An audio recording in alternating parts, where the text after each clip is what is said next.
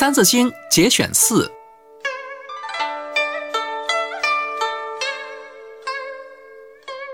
三才者，天地人；三光者，日月星；三纲者，君臣义；父子亲，夫妇顺。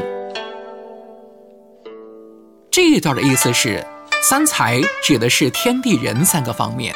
三光就是太阳、月亮、星星。三纲是人与人之间的关系应该遵守的三个行为准则，就是君王和臣子的言行要合乎义理，父母子女之间相亲相爱，夫妻之间和顺相处。